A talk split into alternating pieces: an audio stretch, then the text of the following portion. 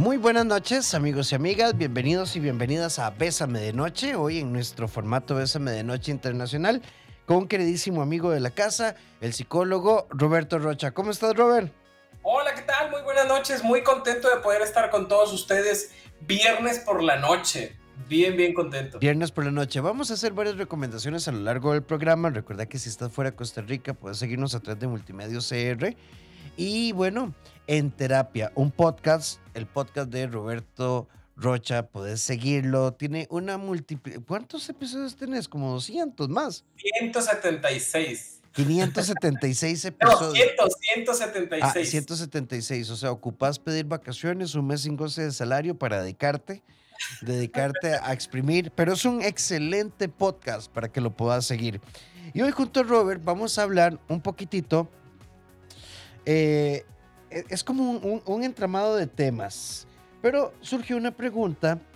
La dependencia emocional, que ya hemos hablado en otros momentos, eh, que está presente más de lo que a veces creemos. Alguien por ahí nos preguntaba, ¿una persona dependiente a nivel emocional siempre será celosa? ¿O toda persona celosa será dependiente emocional? ¿Se pueden entender los celos y la dependencia eh, por separado? ¿Vienen en conjunto? ¿Es un combo? Eh, ¿Cómo entendemos esto?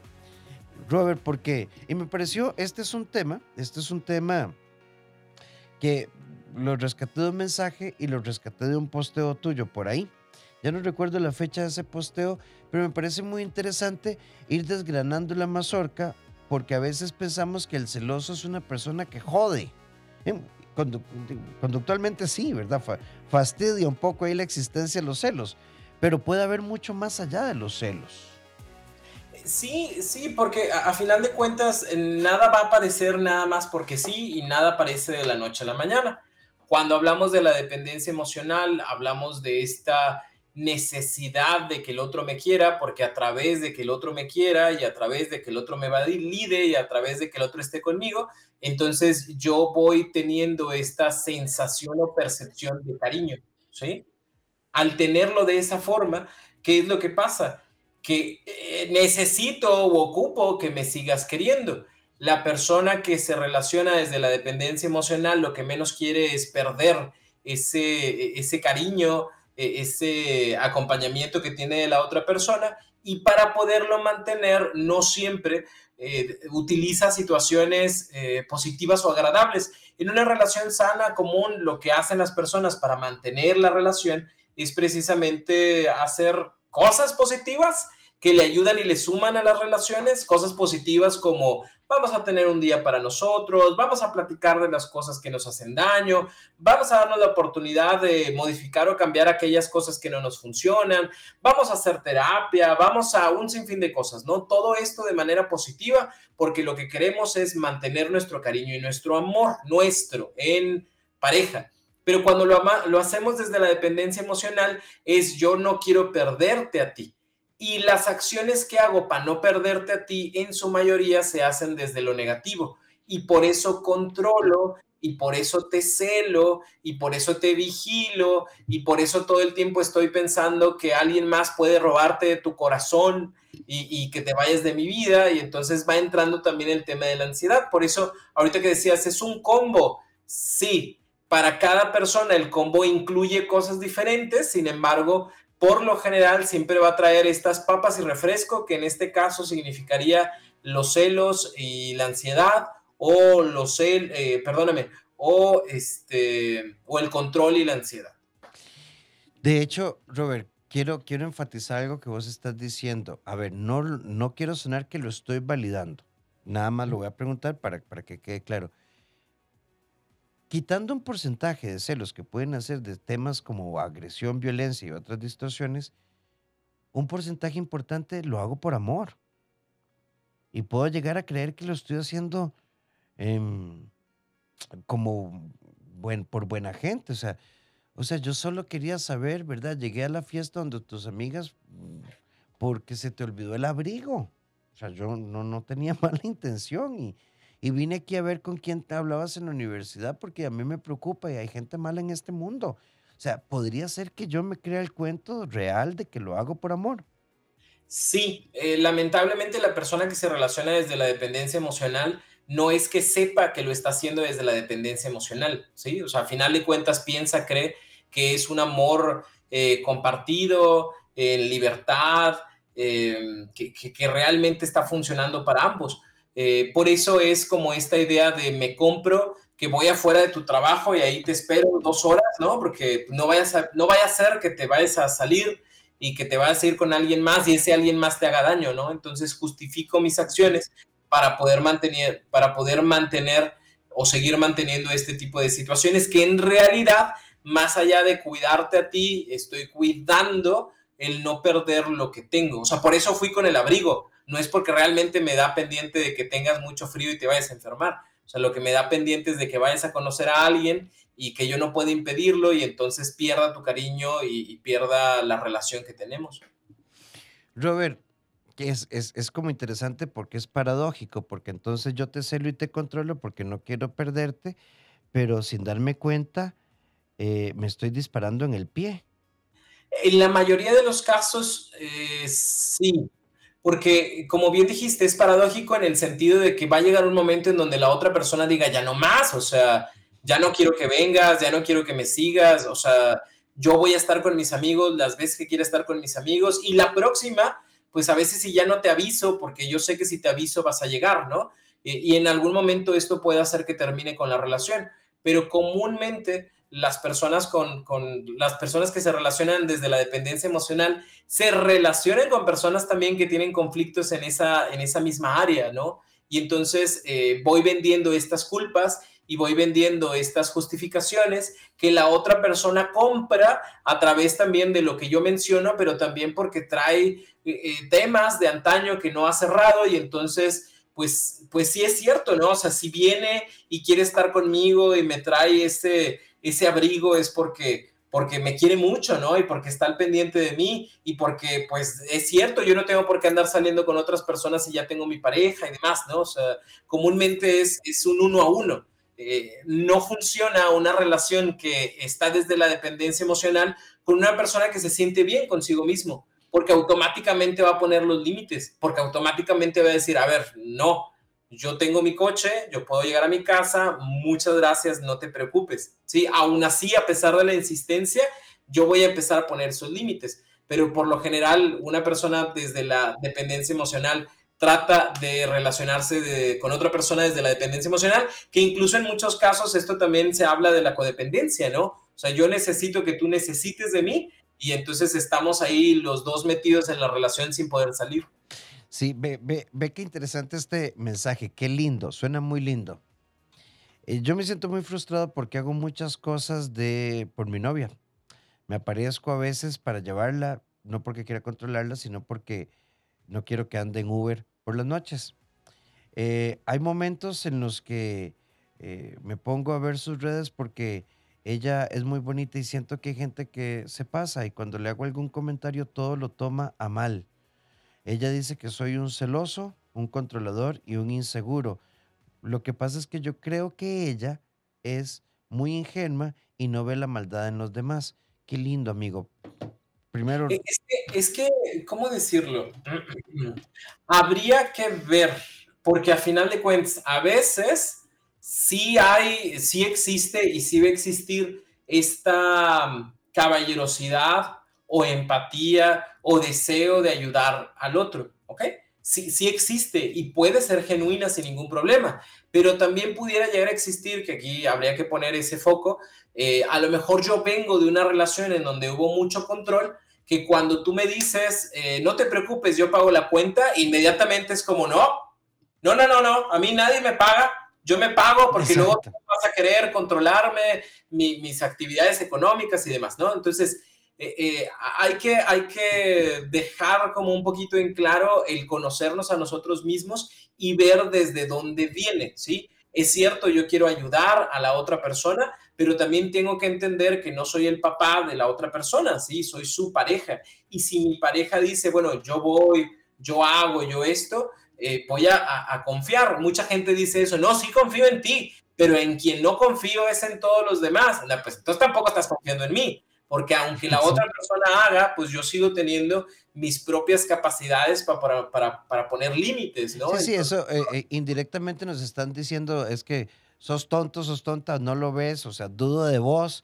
Este, mi abuela, mi abuela tenía una frase horrible, descansa en paz, es que no tienes cabeza ni para un derrame, muchacho.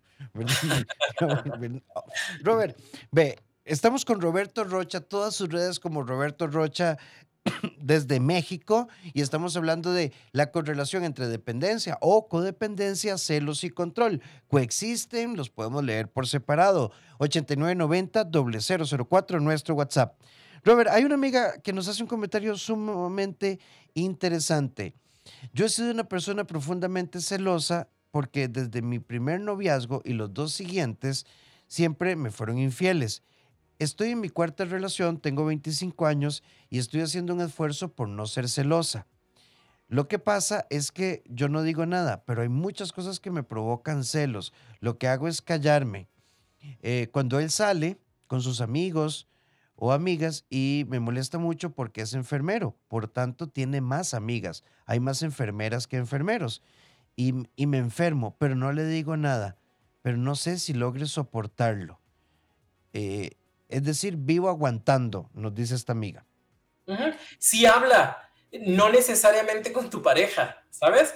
Porque a lo mejor tu pareja igual y puede que no lo entienda y se crea un conflicto más grande, pero sí habla en donde sea que estemos, siempre hay una o un profesional que nos puede acompañar en este tipo de situaciones para también entender de dónde vienen esos temas, porque a lo mejor sí, tiene que ver con una relación pasada, con conflictos del pasado, con cosas que me dolieron mucho y los celos son una forma de tratar de protegerme de algo que me dolió muchísimo en el pasado, pero que no son funcionales porque no tienen que ver con el presente, tienen que ver con el pasado. Entonces, sí es importante que lo hable, pero es importante eh, hablarlo en un, en un, espacio terapéutico para, para poder sanar ese pasado, acomodar ese pasado y dejar de sentir estos celos en el presente. Sí, hay otra, hay otra amiga que nos dice, los celos se curan. Súper interesante esa pregunta. Los celos son emociones. Eh, van a aparecer cuando tengan que aparecer porque a final de cuentas el, celo es la emoción que aparece cuando percibo algo como una amenaza para la relación. ¿Sí? Entonces, eh, ¿puede sentir celos una persona del nuevo trabajo de la pareja? Sí, sí puede. ¿Sí? ¿Puede sentir celos de ese nuevo amigo de la escuela? Sí, sí se puede. ¿Sí? Que lo sienta no significa que sea real. Es una posible amenaza ya lo hablaremos o ya lo analizaré yo de manera más detenida y veré si estos celos se mantienen o estos celos se alejan. Porque a veces, eh, no a veces, eh, estos celos pudieran ayudarnos a decir, oye, mira, ¿sabes qué? Sí me causa un poquito de conflicto esta situación, o creo que estamos teniendo menos tiempo para nosotros, o me gustaría hablar de cómo en este compañero de la escuela creo que a veces utiliza tiempo de más y lo hablaremos, ¿no? A lo mejor me puedes decir, sí, mira, estoy utilizando más tiempo en mi trabajo, pero porque el proyecto así está y mira, tres meses después las cosas cambiarán o así va a ser a partir de hoy y vemos cómo nos acomodamos o a lo mejor vemos cómo ya no funciona, pero lo importante es que podamos estar en esta comunicación constante porque el celo es esa llamada de atención eh, que nos ayuda a ver si hay algún tipo de amenaza para la relación. Robert, creo que hay que hacer como una diferencia porque ya han entrado varias consultas y las voy a resumir así. Hay celos válidos y hay celos inválidos. ¿Hay celos reales o todos los celos son imaginarios? Hay celos válidos, eh, eh, o sea, la emoción es válida, ¿ok? Que sea funcional o que no sea funcional es otra cosa diferente, ¿sí? Yo puedo sentir celos de la pareja que tuviste, esos son los celos, por ejemplo, se llaman retrospectivos. Y, no son funcionales porque la otra persona ya ni está, ¿sí? O puedo sentir celos de esta persona que sí está en tu presente y, sí, no, o sea, no me lo estoy imaginando.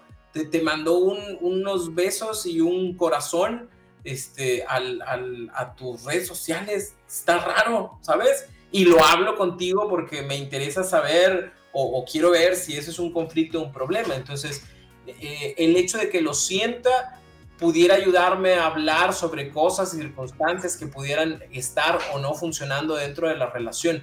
De esa manera nos damos cuenta de qué tan funcionales o no funcionales pudieran ser estas emociones en nuestra relación y en nosotros como persona. Sí, yo creo que también por otro lado, no sé si la amiga se refiere a dudas razonables. Me refiero, si yo no tengo datos y el muchacho o la muchacha está bien portado, ¿verdad? Digamos que funciona ahí de acuerdo al manual, todo bien.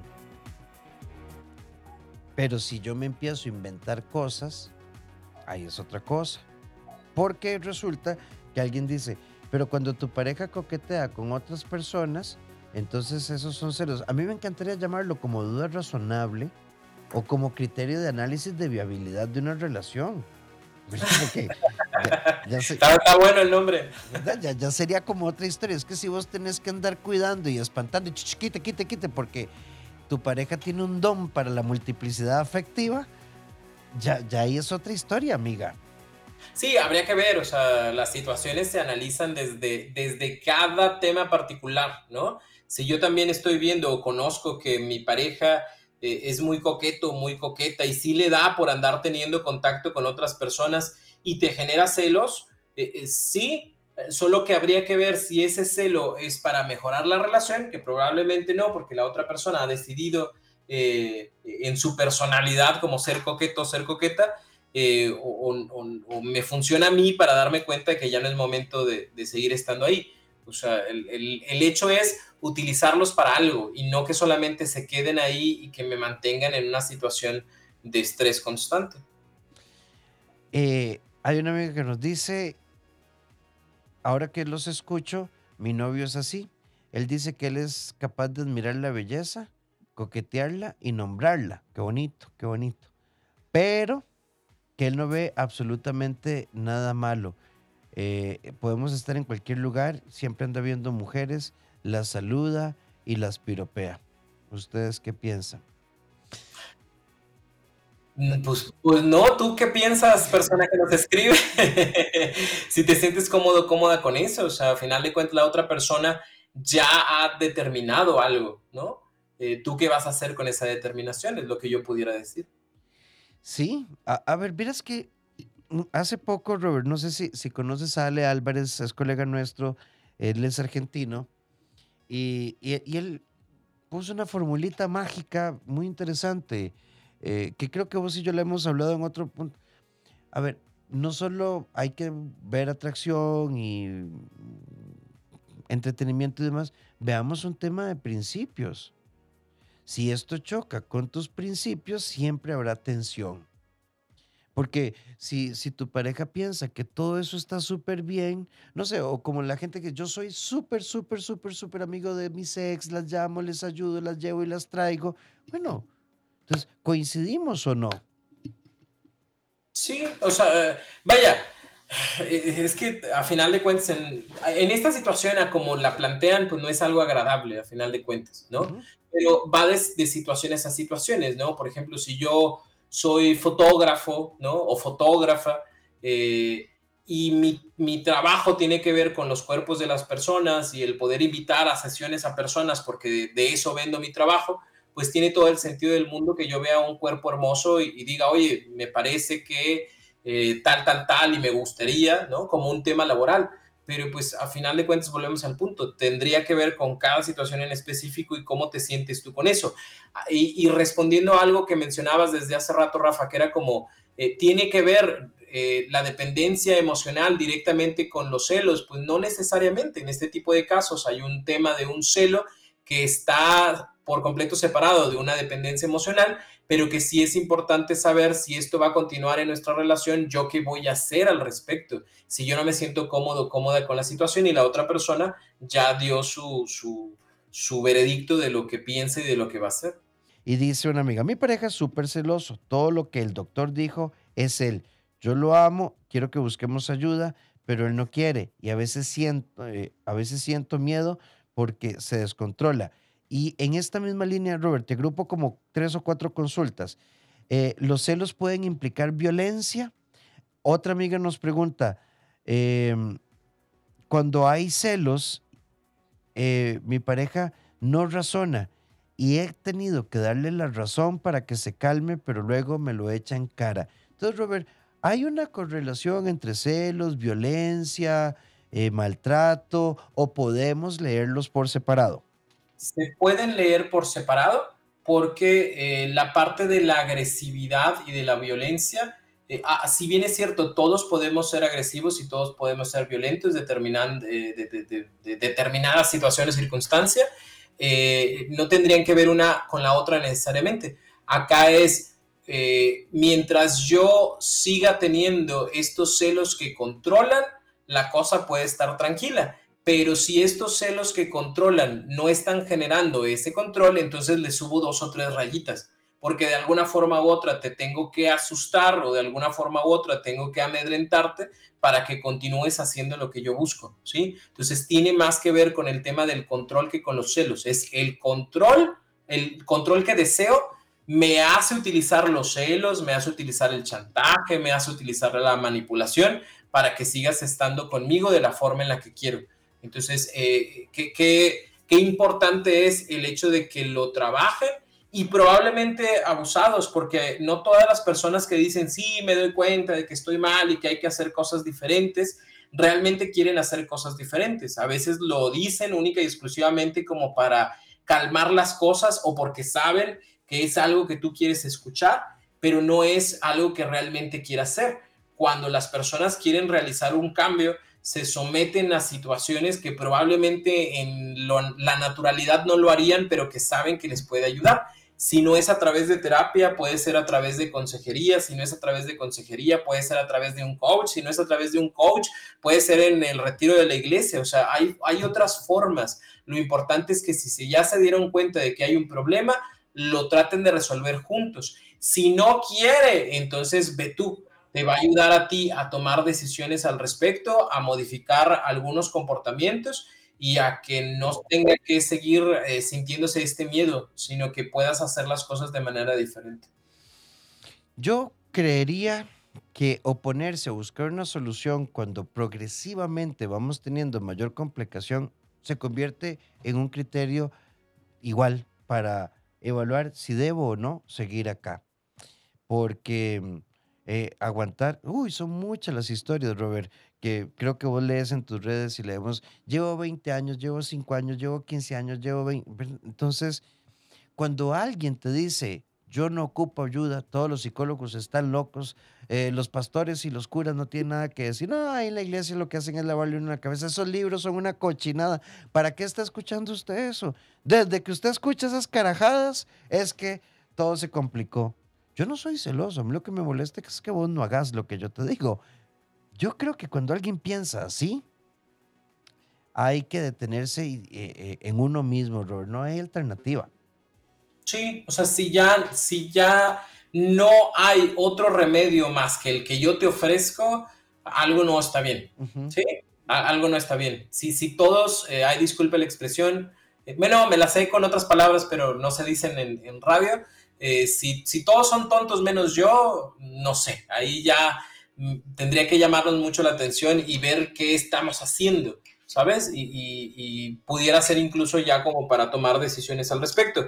Obviamente, si tú estás eh, haciendo esta pregunta, es porque no consideras, o perdón, porque consideras que hay algo que se puede mejorar si realmente hay algo que se pueda mejorar, dense la oportunidad de acercarse a los lugares. Si de plano la otra persona no quiere, lo repito, es importante que tú lo hagas porque probablemente esta parte de perspectiva que nosotros vemos desde acá, digo, lo decimos con todo el respeto del mundo, porque obviamente nosotros no estamos dentro de lo que estás viviendo, eh, pero la invitación es eso, es a que tú también lo puedas ver desde otra perspectiva y puedas tomar mejores decisiones para ti.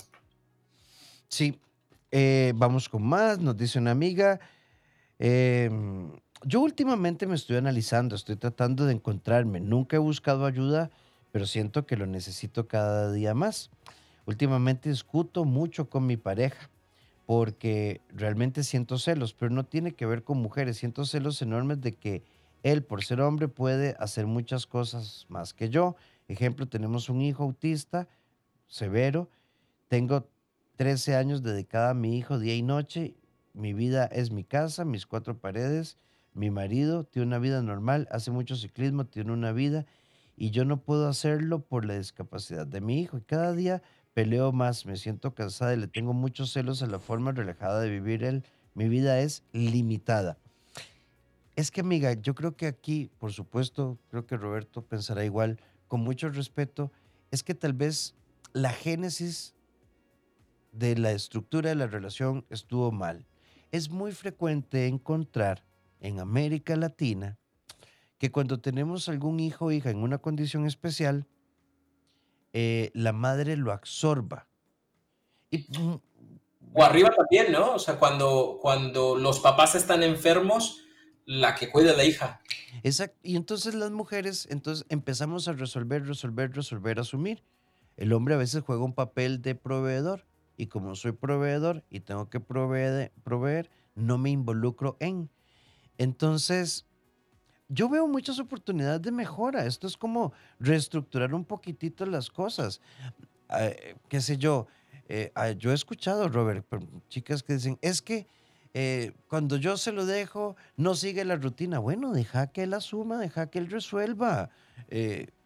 hay uno por, porque no te puedes sentir, sentirte encerrada, ahogada, fastidiada, enojada. Incluso hasta hay que descartar una depresioncita por ahí.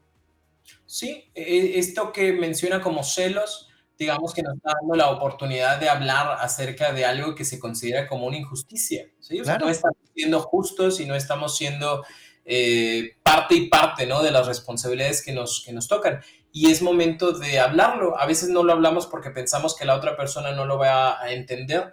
A veces no lo hablamos porque sí, la otra persona no lo entiende o no lo ve de la misma forma, pero es momento de que nos sentemos a hablar de lo que deseamos y de lo que esperamos y de cómo podemos hacer que todas las partes eh, se sientan eh, bien dentro de la relación. Al final de cuentas, nuestro hijo, eh, pues es nuestro hijo. Nuestras responsabilidades serán compartidas a la forma en la que puedan ser compartidas en nuestra realidad para que todos disfruten. Porque si no, también pensemos en la calidad del cuidado que se le puede ofrecer al hijo desde, desde este sentido de injusticia, ¿sabes? porque a veces también nosotros podemos sentirnos muy enojados o molestos por lo que está sucediendo y entonces ya mi calidad de, poder compartir contigo, hijo, hija, ya no es el mismo, porque yo estoy molesto, porque yo no salgo, porque yo estoy molesta, porque yo no convivo con mis amistades como mi pareja sí lo hace. Entonces, eh, en lugar de generar algo positivo, estamos creando también otras situaciones difíciles. Habrá que seguir tomando nuestra responsabilidad y nuestra eh, coparentalidad Ah, de forma en donde todos nos sintamos bien. Sí, de hecho, hay un amigo que nos escribe y nos dice, estoy de acuerdo con ustedes, eh, yo tengo una, un, hijo con síndrome de Down y mi esposa no me deja asumir ningún rol, entonces me hago un lado. Después me lo reclama, pero tiene que ser como ella dice. Incluso siento que ha castrado mi paternidad.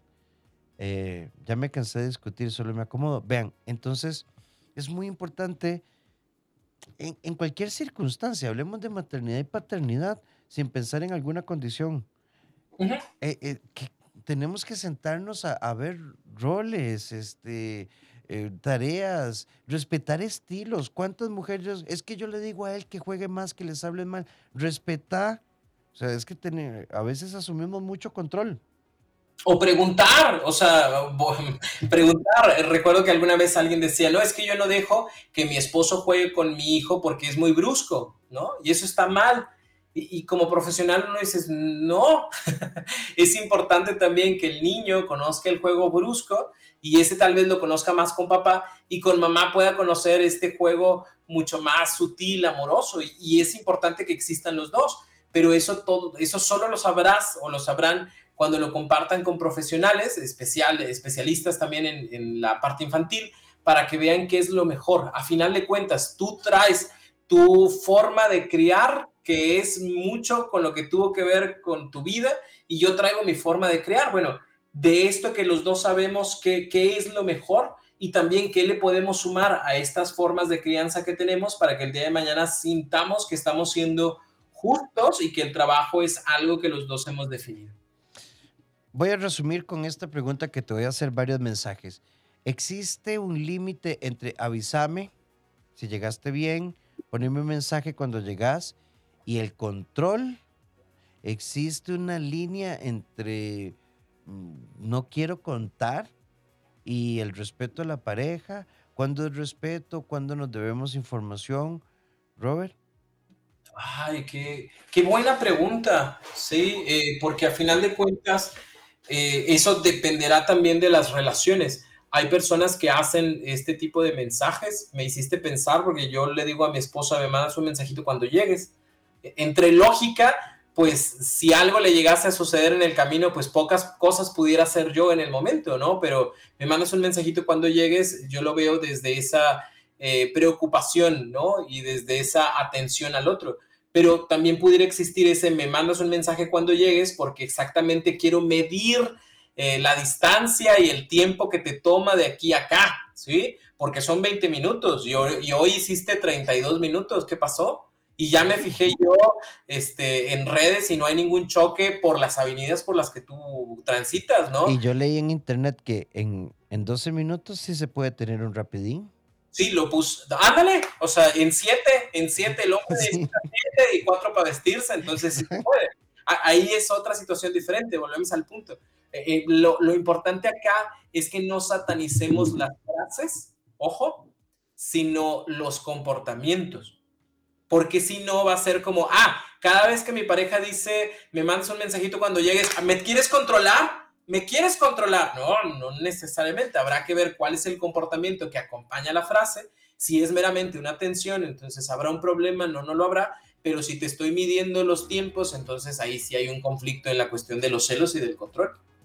Sí, entonces, amiga, yo creo que una pareja se debe respeto, ¿verdad? O sea, si, si los movimientos son rutinarios, Incluso podemos esperar en silencio. Si hay un cambio en la rutina, pues obviamente lo tenemos que informar. Em, pero también no seamos dramáticos. A veces somos como, avísame, este, si está asociado a control, ansiedad, molestias, como decía Robert, comportamientos. Veamos no solo la pregunta, veamos los comportamientos, es una clave. Robert, hay una amiga que me dice, lo siguiente, mi pareja me dice constantemente, después de un año de noviazgo y tener mucho sexo, me hace muchas preguntas con respecto al sexo. Nos pone varios ejemplos. ¿Con los demás tenías la misma frecuencia? ¿Cuántos aguantabas? Eh, ¿Cuántas veces aguantabas en una misma noche? ¿Cuántas personas? ¿Cuántos, no, yo, yo, creo que es como cuántos eventos. Bueno, no sé, cuántas personas. ¿Hacías tanto ruido con los demás como conmigo? Eh, ¿Te gusta mi pene? ¿O te gusta el de alguna otra persona? Y yo nunca le respondo nada de esto. Y él dice que esto es que no confío en él.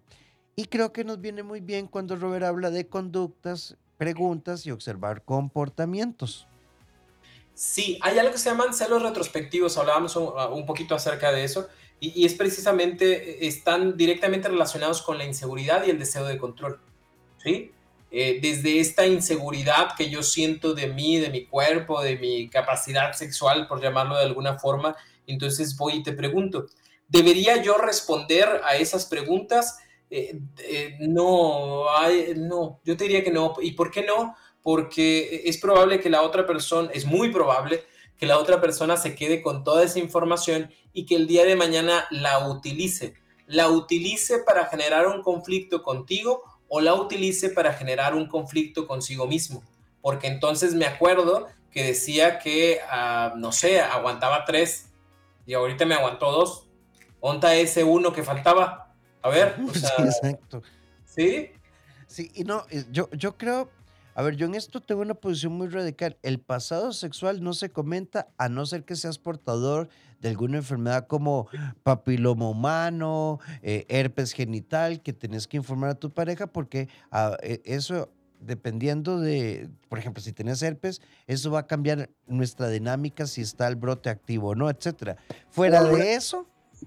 yo agregaría también la parte de algún tipo de abuso sexual Claro. Em, hay personas que te mencionan, mira, sabes que yo, yo no toco o no me gusta ser tocado por esto y por esto y por esto.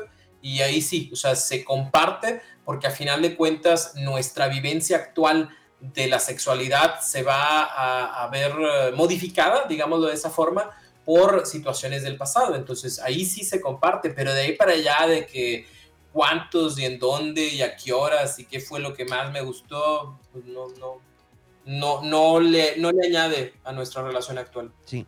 Alguien por acá nos dice, me parece una pregunta muy interesante. ¿Se vale, excelente programa, vale tener celos porque mi pareja le ve el trasero a todas las mujeres y cómo manejar esto? Ok, quiero dejar algo claro que ha hecho Robert. Como emoción, lo podemos entender. Como conducta, no es algo que necesariamente tengamos que aguantar. Sí, eh, eh, o sea, sientes celos, pero ¿cuál es la emoción que acompaña ese celo? Porque puede ser una emoción de, disconformidad, de desagrado, de sentir una falta de respeto, ¿no? Eh, y ya tú determinarás si es, si es, es que, ¿cómo decirlo? Parecerá que no es tanto, pero a la vez es mucho. ¿Sí?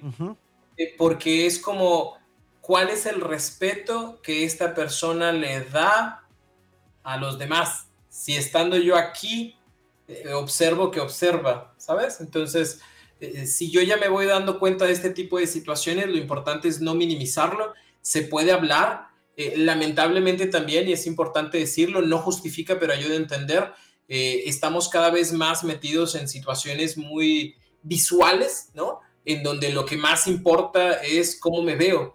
Eh, no por nada el índice de operaciones, eh, de cirugías estéticas ha crecido muchísimo, ¿sí? ¿Y qué es lo que se operan las personas? Eh, la cintura, los senos y las pompis, ¿sí? y lamentablemente también lo que son nuestros benditos algoritmos ¿sí? Nos van mostrando cada vez más aquello que más nos gusta y que deseamos, ¿no? Y entonces, ¿qué pasa? Si, si, a mí me gusta mucho el fútbol, todo, todo mi algoritmo de mis redes sociales me muestra fútbol, pero también si lo que a mí me ha llamado la atención en una o en varias ocasiones es el trasero de alguien o el trasero de las personas, eh, me va a seguir mostrando y mostrando y mostrando y mientras yo siga consumiendo más y más y más, más voy a pensar que eso es normal, es normal verle el trasero a las personas porque eso es lo que yo veo a través de redes sociales. Entonces, no estoy diciendo esto como una justificación, sino para que se entienda y que es algo que es importante que yo pueda hablar con mi pareja de cómo yo me siento incómodo incómoda de lo que está sucediendo, para que él también o ella también me pueda explicar el por qué hace lo que hace y ver si esto puede tener una modificación. No desde la modificación no tendría que ser dejo de verle el trasero a los demás porque te enojas, ¿sí? Sino es dejo de verle el trasero a los demás porque entiendo que eso es una falta de respeto, porque la otra persona no quiere ser eh, mirada en su trasero, ¿no? O sea, es, es, más allá que solo dejarlo de hacer para que no te enojes, porque si así es, el día de mañana que tú te voltees, pues otra vez voy a volver a hacer lo mismo. Sí, este es todo un tema. Hay una amiga que nos dice, ustedes deberían hacer un programa sobre redes sociales y ciertas páginas eh, mi novio dice que no son celos, su TikTok está lleno de mujeres que salen eh, mostrando su vagina, haciendo bailes eróticos eh, y demás. Esto yo le he dicho que es una falta de respeto, pero para él dice que eso simplemente es algo que él ve y que es, él dice que es autoerotismo. Estos son, son temas, son temas, ¿ya hiciste algún podcast de este tema, Robert? No, pero lo grabamos, no es problema.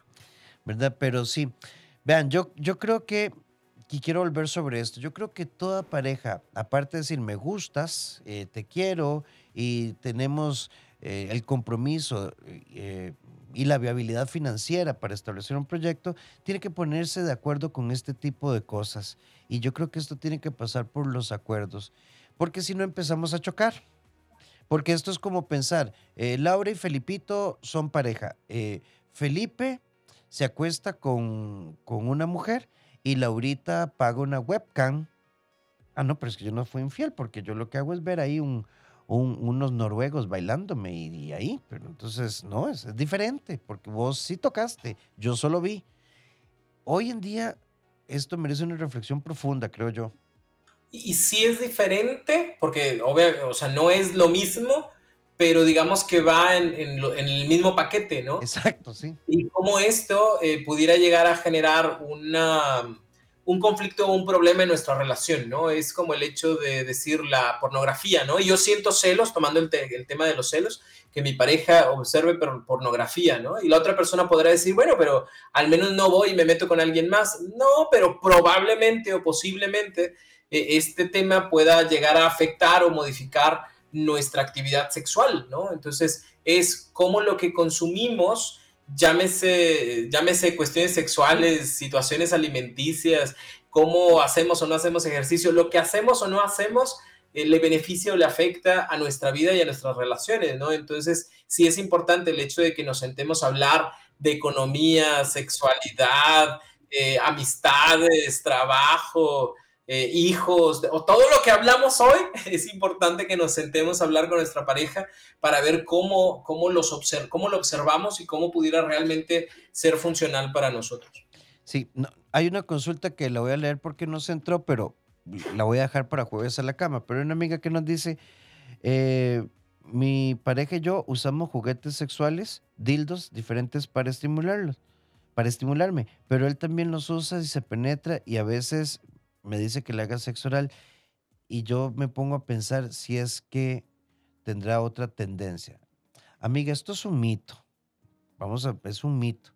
De hecho, la estimulación oral anal o la estimulación anal en los varones no es sinónimo de una identidad sexual homosexual, es un sesgo. Es una zona eh, erógena también. La estimulación prostática puede resultar muy placentera pero también yo creo que es que las parejas tienen que tener su agenda sexual y hablar de sus contenidos sexuales. Sí, e, es, un, es una plática, o sea, de, con la pareja es con la que tendríamos que hablar de más cosas, siempre, ¿sí? ¿Por qué? Porque a final de cuentas es con quien vamos a convivir y con quien estamos construyendo cosas. Entonces, eh, es importante. Y si nos queda duda, pues siempre hay eh, profesionales en la salud sexual o en la salud eh, emocional que nos acompañan en esto. Ahí está Leisa, Leisa Puentes, igual pregúntenle y ella les va a responder sobre este tipo de temas. Vean, Leisa, yo no sé cómo hace, pero responde con una inmediatez en, en, su Instagram. Síguenla como Leisa, tu sexóloga. Y ella tiene cursos, tiene talleres, tiene decenas de reels super educativos sobre sexualidad. También da, eh, da terapia de pareja virtual en temas de formación sexual. Volviendo a los celos, volviendo a los celos, hay una persona que me dice, nunca he sido celosa, pero resulta que entró al trabajo la expareja de mi actual novio y están trabajando juntos. Yo siempre me sentí muy insegura, ella es una mujer muy bella, es casi una modelo, y esto me tiene insegura. No he dicho nada, pero vivo con una incomodidad. Dígalo, volvemos al punto, dígalo. Hay gente que vive incómoda por no decir las cosas, pero dilo en espacios en donde realmente te pueda servir. A veces lo decimos con los amigos o con las amigas y resulta que las amigas andan doliendo del mismo pie, ¿sí? Y entonces como, no, amiga, te lo van a quitar, te lo van a robar, vas a ver, tú haces esto, tú haz lo otro háblalo en un, en un espacio terapéutico, te va a ayudar mucho a trabajar en esas inseguridades, ¿sí? Para que también sepas cómo compartirlo con tu pareja. En algunas ocasiones eh, las personas no somos tan conscientes de lo que sucede con los demás, pero de repente es, no sé si has visto, Rafa, cómo esa persona te mira. Y es como, ah, me había dado cuenta. y ahora ya me di cuenta porque entonces hay, hay, un tema en la cabeza que, que, salió a final de que tú me estás diciendo algo, ¿no? No es por responsabilizarte, pero sí es como a veces las personas ni siquiera se dan cuenta de cosas y es como, es que no has visto cómo te ve, no has visto cómo te mira. Entonces, por eso primero lo hablamos en un proceso terapéutico y ya después vemos qué es lo que compartimos con la pareja sobre la situación y si también es importante compartirlo o no, eso ya lo veremos también en un proceso terapéutico. Sí, vean, yo creo que al final, tal vez incluso, recordemos que la psicoterapia no necesariamente es para resolver problemas. También hay modelos terapéuticos formativos que nos permiten revisar ideas. Voy a poner una idea. Es que a mí me dijeron que es mejor ser deseada que sobrada, entonces he sido como muy cohibida. No necesariamente estamos hablando de un trastorno. Estamos hablando como de aclarar conceptos, incorporar conductas y nos fuimos cuesta abajo. a mí me dijeron que si no te cela, no te quiere. Exacto. no me cela. Sí, y, entonces hay, hay procesos psicoterapéuticos que están orientados a la formación y la información y, nos permite funcionar como con más libertad.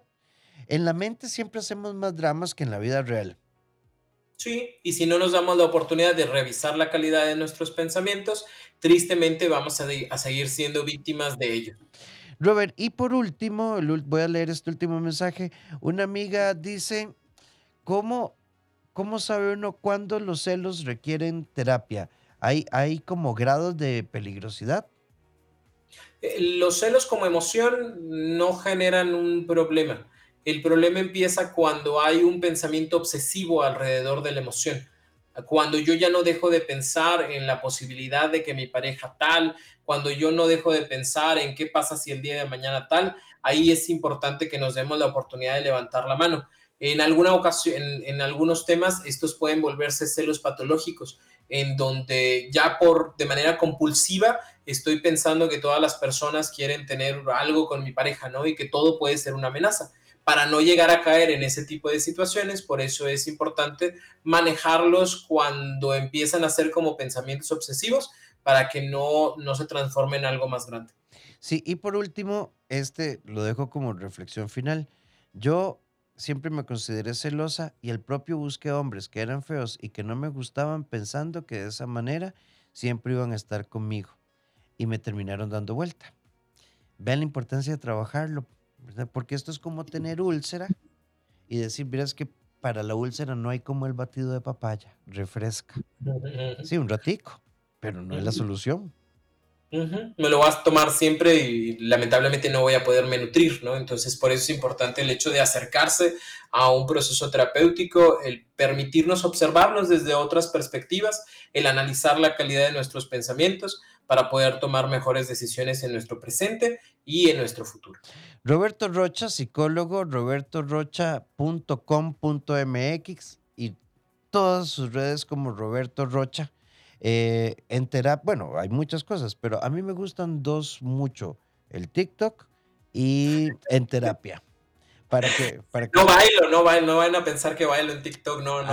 Hace el dracuqueo, ¿verdad? Tiene, unos, unos trajes impresionantes, ¿verdad? Una cadera fenomenal. Vean, ya lo saben, Roberto Rocha, busquen su podcast en terapia 176 episodios de información en profunda narrada de forma muy simple. Eh, y esa es una de las cosas bonitas del podcast de Roberto. Es, es, es, muy accesible. Así que puedes empezar por ahí. Robert, un abrazo desde Costa Rica y muchísimas gracias. Que tengan buena noche. Gracias a todos. Gracias, Rafa. Cuídense mucho y nos vemos pronto. Feliz inicio de fin de semana. Igualmente, feliz fin de semana para vos y a todos ustedes. Gracias por habernos acompañado. Eh, recuerden que mañana Mundo Bésame. Eh, los seguimos esperando de lunes a viernes a partir de las 8 en punto de la noche para que se conecten con nosotros. Bésame de Noche es un programa pensado para generar un foro de discusión sobre temas de salud mental, pareja, desarrollo personal y demás, donde pues no compartimos verdades, simplemente generamos principios de discusión, de revisión y motivarte a ir un poco más allá a veces de tus miedos y tus inseguridades. Así que no, no, te lo, no te lo perdas. El lunes vamos a arrancar con este tema. ¿No es tu trabajo arreglar, cambiar o criar a tu pareja? Con Kenia Chávez desde Honduras. Así que te espero. Son las nueve en punto de la noche. Feliz fin de semana. Ocupas apoyo 2290-1383 o al WhatsApp 8881-1304. Son los números del CEDI. Todas mis redes como Dr. Rafael Ramos. Y los espero en mi canal de YouTube, Doctor Rafael Ramos. También feliz fin de semana.